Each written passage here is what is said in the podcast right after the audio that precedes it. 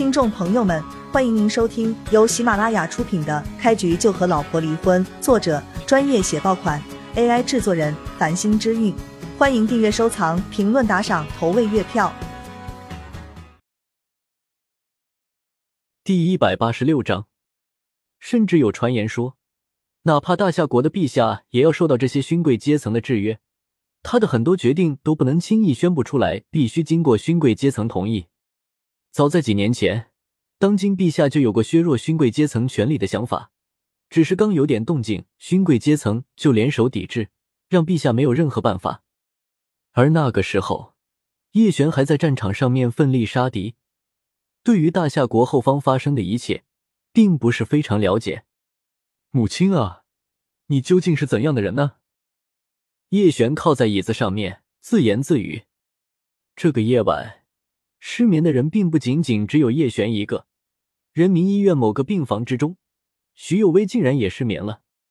他站在窗前，同样也在看天上的明月，只不过明月之中出现的恰好就是叶璇的脸。我怎么会无缘无故想起他？还真是奇怪。徐有为有些脸红，幸好这是深夜，没有人看见，母亲已经睡熟了。徐有为想起徐家人对自己的态度。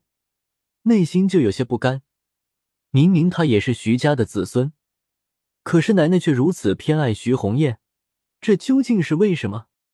其实徐幼薇的能力比起徐红艳强了很多，她是正经的金融科班出身，学过非常系统的金融知识，对于企业和公司管理，她也比较在行。但是偌大一个徐家，已经从内而外开始腐朽了，真正有才能的人根本就得不到重用。反而是那些会说好话、引老人家开心的人非常受重视，徐红艳就是最好的代表。最让徐幼薇想不通的一点就在于，明明奶娘一次又一次证明了徐红艳根本没有经商的天赋，却还是要将家族企业的一部分业务交给她。如此一来，家族企业不亏损都没有天理。本来装修环宇集团的合同。对于徐家而言是一个天大的转机，只可惜又被徐红艳给弄砸了，竟然敢使用劣质管材。徐有为真不知道他们是怎么想的。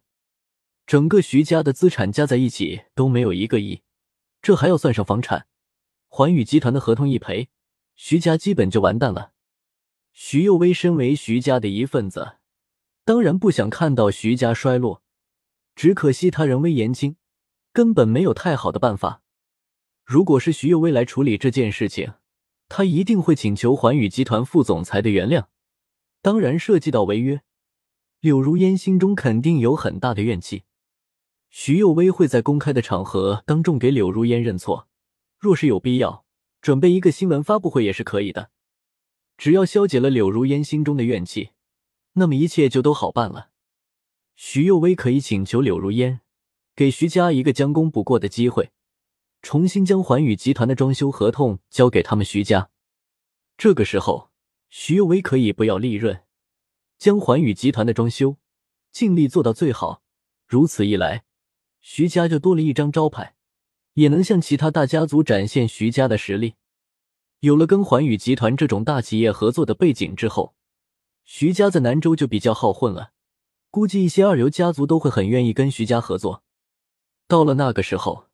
徐有为就能慢慢偿还环宇集团的赔偿款，争取在五年左右的时间将这一笔钱全部赔出来。虽说五年时间，徐家相当于没有收入，但是徐家的底子还在，而且有了跟诸多大家族合作的经历之后，难道还怕徐家发展不起来？这是徐家事发之后，徐有为脑子里就想过的办法。只可惜他很清楚，如今的徐家根本没有他表态的可能。所以他干脆也没有跟任何人说，徐幼薇已经被徐老太太扫地出门了。徐家遭遇的危机，原则上说跟他其实没有太大的关系，但是徐幼薇却过不去自己那一关。这毕竟是他出生的家族，多少还是有些感情的。如果家族就那么散了，他并不会开心。然而一想到徐红艳等人对自己的态度，徐幼薇内心又憋屈的不行。他们简直将自己当做仆人一般驱使。徐幼薇并非不想为徐家人做点什么，只是他很用心的在做，徐家人却还要不断挑出他的毛病，这就让他感到很受伤。真不知道奶奶他们究竟是怎么想的，家族的资产被冻结，他们不去想办法，还要待在我的公寓里面过安生日子，真是难以理解。徐幼薇自言自语。晚上的气候有些冷，徐幼薇跟叶璇不一样，她可没有那种抗寒的实力，冷不丁就打了一个喷嚏。徐幼薇害怕吵醒母亲，赶紧朝着病床上面看了一眼。他发现母亲还处于睡眠状态中，而且发出轻微的鼾声，这才放心一些，赶紧过去拿了一件外套披上。